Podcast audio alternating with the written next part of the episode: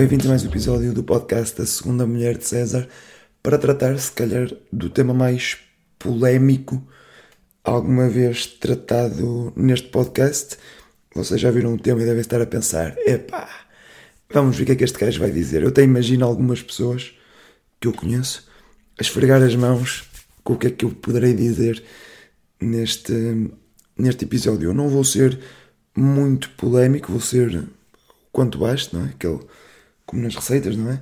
Sal que haver, que vai ser polémica que haver, mas pronto, não vale a pena estar com, com rodeios, com, com fintas. Uh, vamos, vamos passar ao tema com a única música possível quando, para mim, pelo menos, quando, quando se fala deste tema.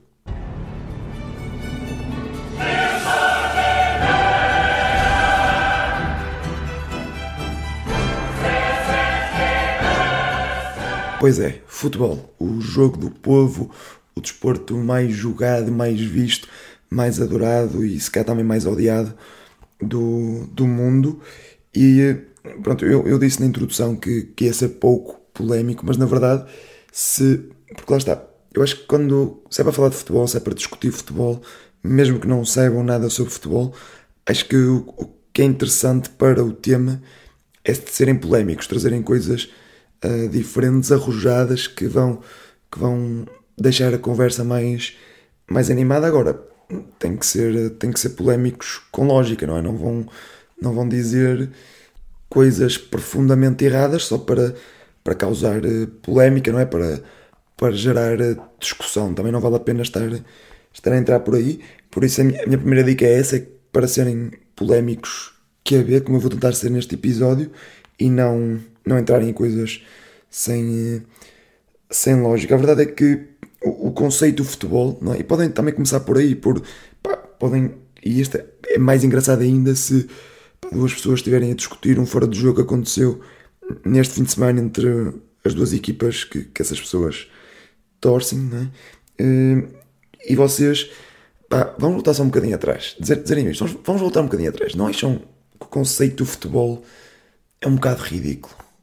Não acham que o futebol está, está ultrapassado? Reparem, há poucos gols, há pouca, há pouca emoção durante o jogo. Um jogo de 90 minutos que tem, se calhar, dois lances interessantes e aqueles 10 minutos finais de alguma emoção de ver se, se a equipa consegue empatar ou se uma das equipas consegue desfazer o empate. Não acham que, que é estúpido é, tão, tão pouca coisa acontecer? Ou seja, num jogo tão longo, não é? Se calhar dos esportes com, com tempo de jogo mais, mais longo, e a verdade é que acontece muito pouca coisa. E muito pouca coisa é sempre aqueles é? clássicos da língua portuguesa. E podem dizer, eu tenho algumas mudanças que eu acho que, que o futebol devia implementar, e acho que mais importante do que discutir esse fora de jogo do, do Taremi ou, ou a mão na área do, do Coates. É, reparem, eu sou do Benfica, deixei o meu clube propositadamente fora, mas, mas pronto, já lá vamos. Uh, propor mudanças que, que, o futebol deve, deve adotar, não é? Primeiro de tudo, pá, dizerem o empate devia valer 0 pontos. 0 pontos, em vez de valer um ponto é? num, num campeonato, valer 0 pontos, porque as equipas, muitas equipas focam-se em jogar para, para o empate, não é? Não é só, não é só as, as equipas ditas pequenas, todas as equipas em algum momento da época uh, fazem isso, não é? Nem que seja, por exemplo, nas competições europeias. E a verdade é que isso normalmente resulta, não é? Por o autocarro em frente, em frente à baliza. Isto são todas expressões que vocês podem, podem meter.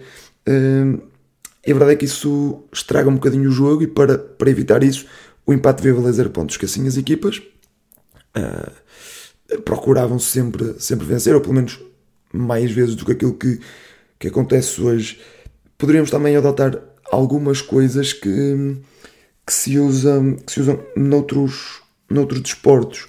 E aí acho que o futebol tem muito a aprender. Isto são vocês a dizer, não é a minha opinião, atenção. Vocês a dizer nessa conversa. O futebol tem muito a aprender com outros desportos, como por exemplo diminuir o tempo de jogo e o relógio parar quando há paragens de jogo, não é? Um bocadinho como, sei lá, todos os desportos do mundo, não é? Não sei, se calhar por algum motivo, por algum motivo deve ser. Hum, portanto, o relógio para, quando a bola sai ou quando a bola para, o, o relógio, o relógio para e depois quando, quando o jogo reinicia, se reinicia, o relógio também, também se reinicia, não é? E, um, e por isso acho que era uma, uma boa abordagem. Outra abordagem que vai buscar também um, a estes desportos, desportos de, de, pavilhão, por exemplo, é substituições infinitas, uh, não é? Com, com entrada e saída de jogadores a qualquer momento. E isso, isso podia, podia ser interessante também para dinamizar o jogo, não é? Termos sempre a melhor equipa em, em todos os momentos, não é? Um, podia entrar um jogador que defende melhor quando, quando a equipa está a defender uh, sem bola, não é? Um, pode atacar um jogador mais, mais vertical, entrar um jogador mais vertical quando é preciso atacar, pronto, tudo, tudo questões que, que os treinadores podiam otimizar e depois podíamos fazer campeonatos mais, mais curtos e, um, e com playoffs, ou seja, no fim dos, da fase regular, das equipas fazerem um campeonato normal, as melhores equipas, por exemplo, as melhores oito equipas jogavam entre si, o primeiro contra o oitavo, o segundo contra o sétimo, por aí adiante, e faziam uma espécie de. como se faz na, na taça de Portugal, por exemplo, é? vão-se eliminando, uh, sendo que aqui não é necessariamente um jogo ou dois, podia ser a melhor de cinco jogos, por exemplo, e um, teríamos mais jogos entre as melhores equipas, isso iria atrair um, mais público. Vocês também, também estão a dizer: Ah, Rui, se é para isso, deve ser apoiante da Liga Europeia, lá o que é, que permitia para os melhores clubes juntarem-se fazerem uma liga só deles. Primeiro, voz esquisita uh, da vossa parte, e segundo, não, porque isso aí, a ideia seria os mesmos clubes juntarem-se e fazer essa liga, não é? Todos os anos jogavam essa liga. Aqui são as melhores equipas do campeonato, ou seja, se o Famalicão num ano ficar em sexto, vai aos playoffs. É? Se no ano seguinte ficar em nono, não vai. Ou seja, no ano em que foi melhor, tem mais, chega mais longe, não é? Vai aos playoffs. Por isso era mais meritocracia do que, do que a Liga Europeia, que é só absolutamente ridícula, não é? Hum, e a última regra que, que tenho aqui que podia ser alterada era o, o VAR. Só, o VAR, pronto, é uma questão delicada, porque acho que traz justiça ao jogo, apesar de matar um bocadinho o jogo em alguns momentos, mas isso pronto, é uma opinião pessoal hum, que pronto, também não vale a pena estar a falar sobre isso, mas o VAR poderia só ser usado a pedido dos treinadores, ou seja, havia um limite no número de vezes que os treinadores podiam pedir que o árbitro revisse um, um determinado lance, não é? E obviamente um lance discutível de penalti na, na área contrária aos, aos 80 minutos com o jogo a 0-0, qualquer treinador iria pedir, não é? Mas evitaria parar tanto o jogo e lá está, golos da equipa adversária que não, houvesse ali uma suspeição de fora de jogo ou de falta, qualquer treinador iria pedir. Acho que, que tornaria mais interessante, não íamos estar a ver lances de uma falta a meio campo, porque pode eventualmente haver um vermelho, pá, não, ridículo. Hum, acho, que, acho que poderia ser podia ser interessante. E era interessante também vocês fazerem este exercício de trazer uma discussão mais de fundo do, do futebol, porque para mim discutir foras de jogo e lances específicos, há falta no início do lance que dá o golo, pá, é tudo, é tudo muito supérfluo para mim. Eu o que proponho aqui, e digo já aqui, sem medo, o que eu proponho aqui neste episódio deste podcast é uma discussão mais de fundo, mais conceptual, fugir àquilo que é a discussão normal de, de fim de semana do, ou de início de semana, não é? Comentar o fim de semana que, que se vê por aí, por esses, por esses mundos fora, de, sobre, sobre, sobre futebol. E por isso, outra coisa que, que eu proponho, totalmente ao contrário do que eu acabei de dizer, é tentarem descobrir qual é o clube da pessoa e podem fazer isto, sei lá, como é que é como é que se chama aquilo? Perguntando à pessoa, exato, perguntam à pessoa qual, qual é o clube dela, principalmente se a pessoa estiver a falar de forma emotiva sobre, sobre o futebol. E hum, quando a pessoa disser, eh, digam sempre: hum, pá, claro que és desse clube. Nota-se à distância que és desse clube. E reparem, vocês dizem isto e isto deveria ser um elogio, não é? Porque a pessoa, se é desse clube, normalmente identifica-se com esse clube, não é? E por isso dizerem que ela aparenta ser desse clube é um elogio, não é? Dizes a uma pessoa que ela aparenta ser do Benfica, se ela é do Benfica e gosta do Benfica, eh, deve levar isso como um elogio, não era pior dizer, ah, por acaso parecia, parecia que eras do Porto. A pessoa iria levar isso sim como uma ofensa, mas eh, aparentemente as pessoas, quando dizes, ah, por acaso nota-se que és desse clube, levam isso também como um ataque. Porque lá está, as pessoas em futebol levam tudo como um ataque. E uh, lá está, uh, pronto, isto é um clássico de futebol, não é? Levam tudo como um ataque e por isso ficam à defesa.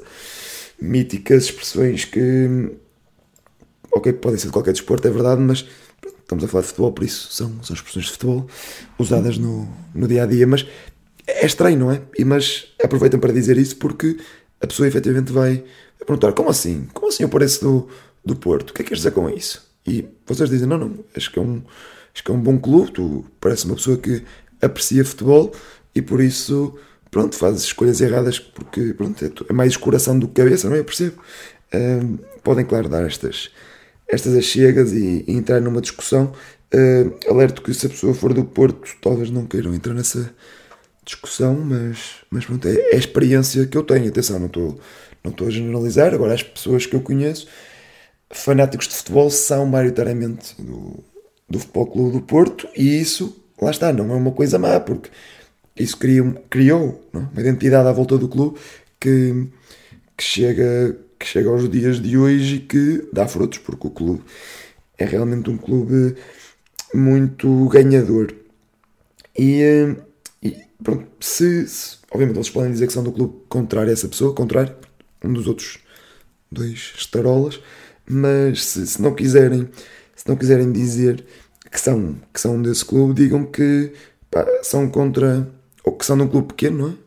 Clube pequeno, pronto, é sempre aquelas questões do politicamente correto, mas, mas bom, dizem, digam que, que, são contra a hegemonia dos três grandes em Portugal, que é o maior cancro que, que existe no, no futebol português, porque impede que os, os outros clubes se desenvolvam, porque há ali uma três clubes a secar completamente a liga, uh, não, não permitindo que, que a liga, os outros clubes na liga cresçam e, e por isso deviam acabar os três clubes e começávamos só com, com os restantes, não é? subiam outros três um, e, e fazíamos uma liga de novo que seria certamente mais, mais equilibrada.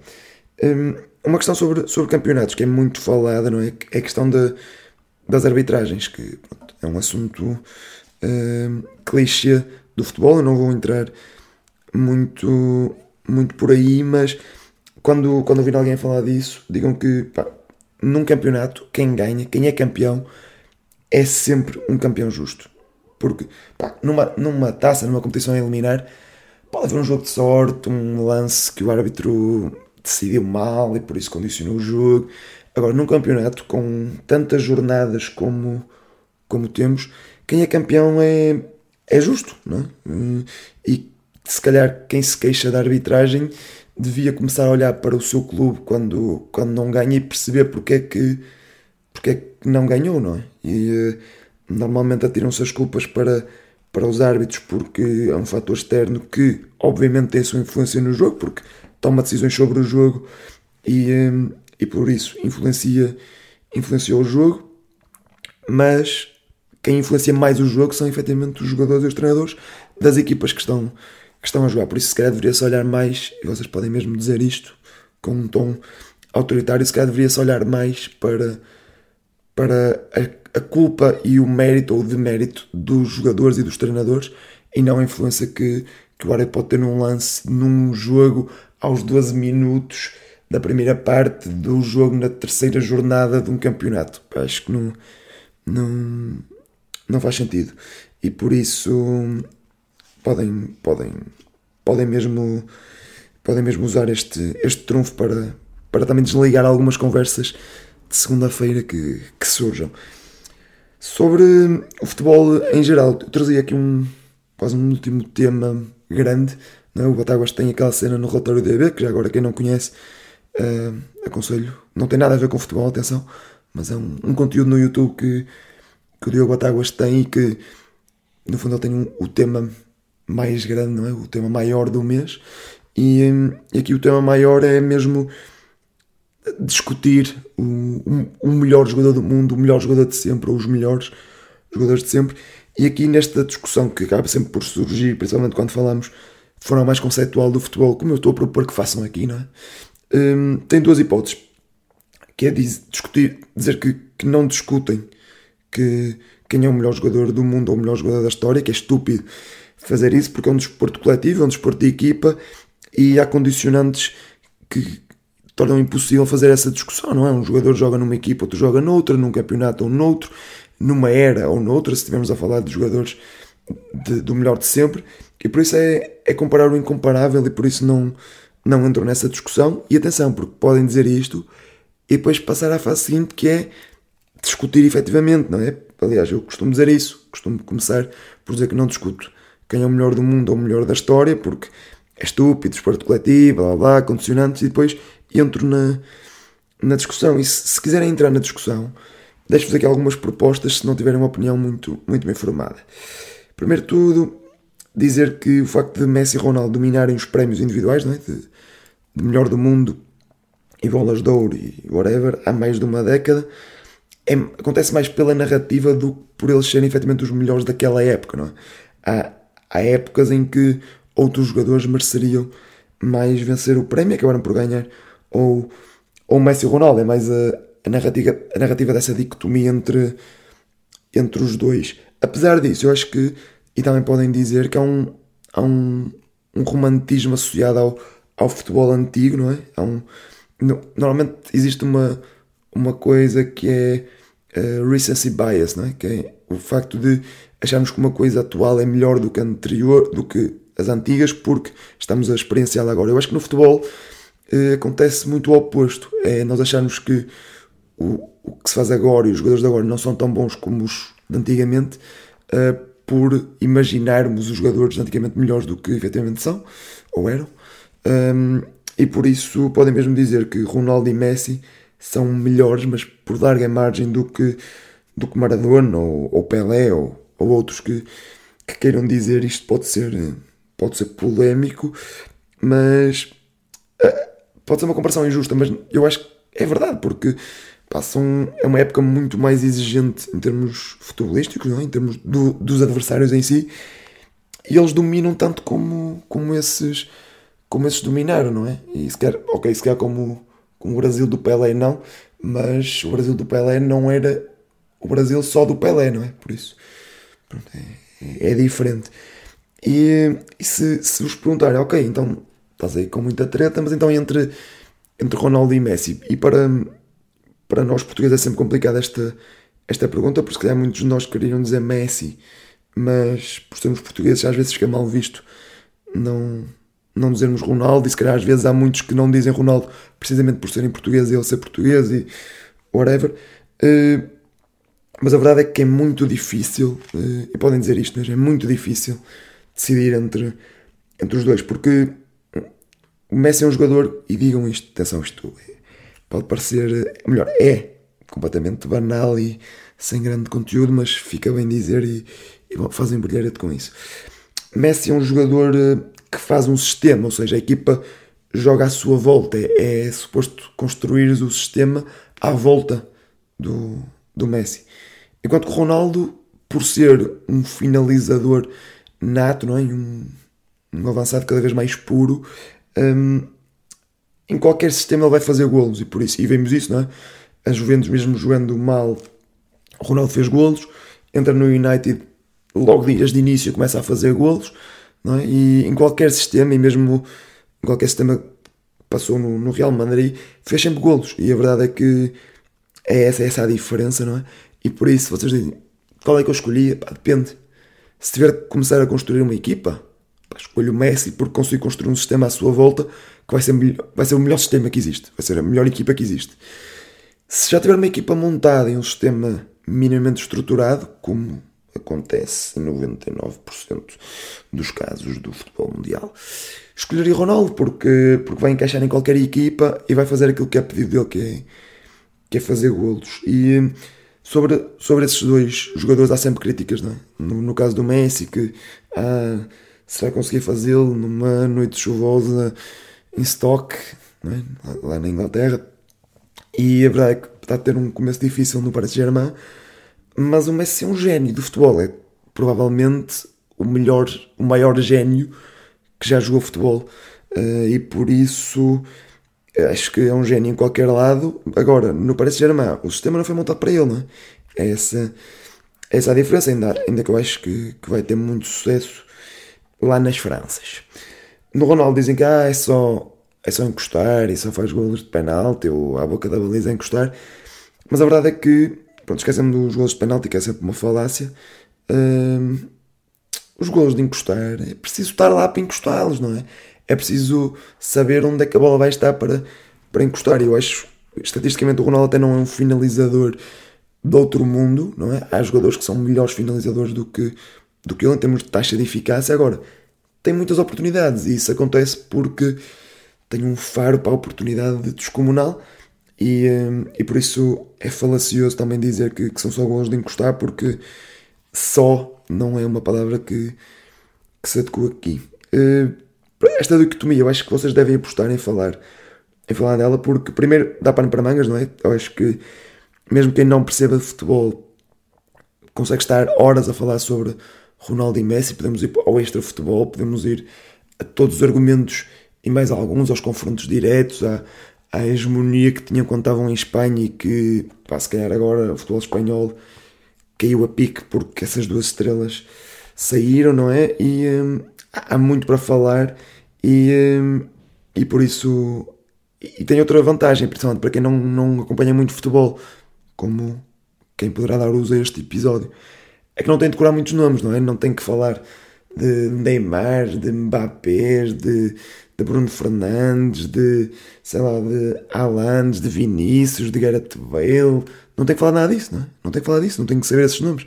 Você tem que saber dois nomes. Messi, Ronaldo, que toda a gente no mundo, acho eu, sabe porque são duas estrelas planetárias.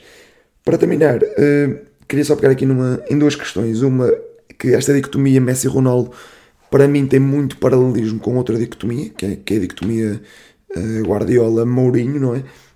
Obviamente, sendo Guardiola mais o Messi, mais parecido com o Messi, e, e o Mourinho mais parecido com, com o Ronaldo, porque o Guardiola é um, é um sistema, não é? É aquele sistema que ele criou uh, à volta também do, do Messi um, e que funciona em qualquer sítio, não é? Com pequenas variações desse sistema. Funciona em Barcelona, funciona no Bayern Munique, funciona no Manchester City. E, e o Mourinho é soluções, é solucionar, é pegar numa equipa e perceber as suas forças, as suas fraquezas e o sistema é aquilo que a equipa der e aquilo que muitas das vezes o adversário, o adversário pedir. E falando de treinadores, que acho que é também uma questão crucial no mundo do, do futebol, fala-se muito de jogadores e tem cada vez mais peso os jogadores, e bem, mas os jogadores ainda, treinador, os treinadores aliás no futebol é ainda um, um aspecto muito importante e para, para darem o vosso ar de treinador. Podem, podem começar a jogar FM e, e, ver algumas coisas lá, mas isso dá mais trabalho do que ouvir um episódio de, de 25 ou 26 minutos. E, e por isso podem surpreender tudo e todos e dizer pá, e lá está, eu não dei muitas opções de perguntas para fazer, mas esta é uma delas. Qual é o vosso sistema tático favorito?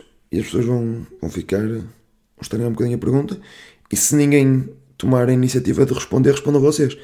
Tipo, o meu estou indeciso entre, entre duas opções. Pá, um, um 3-4-3 com, com laterais a atacar por dentro. Um bocado a imagem da, do Bayern do, do Guardiola, não é? Meter os laterais atacar por dentro e, um, e ir buscar a profundidade dos, dos extremos para dar essa liberdade criativa aos extremos um, e dar essa segurança e estabilidade no, no meio campo dentro.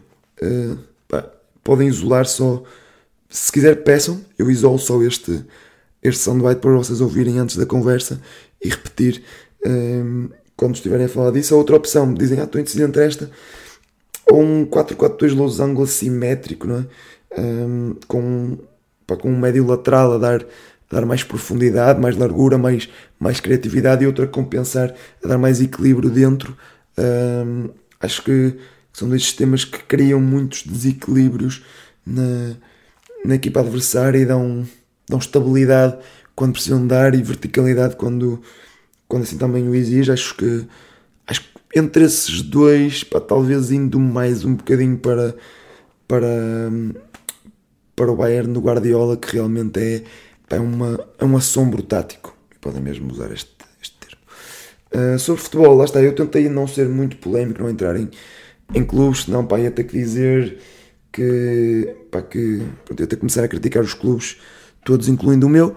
Uh, mas o meu conselho, se não estão muito por dentro do futebol, é não se meterem muito em, em atualidade de futebol, irem mais para coisas conceituais e lá está, usem estas duas opções táticas para dizerem que é a vossa favorita.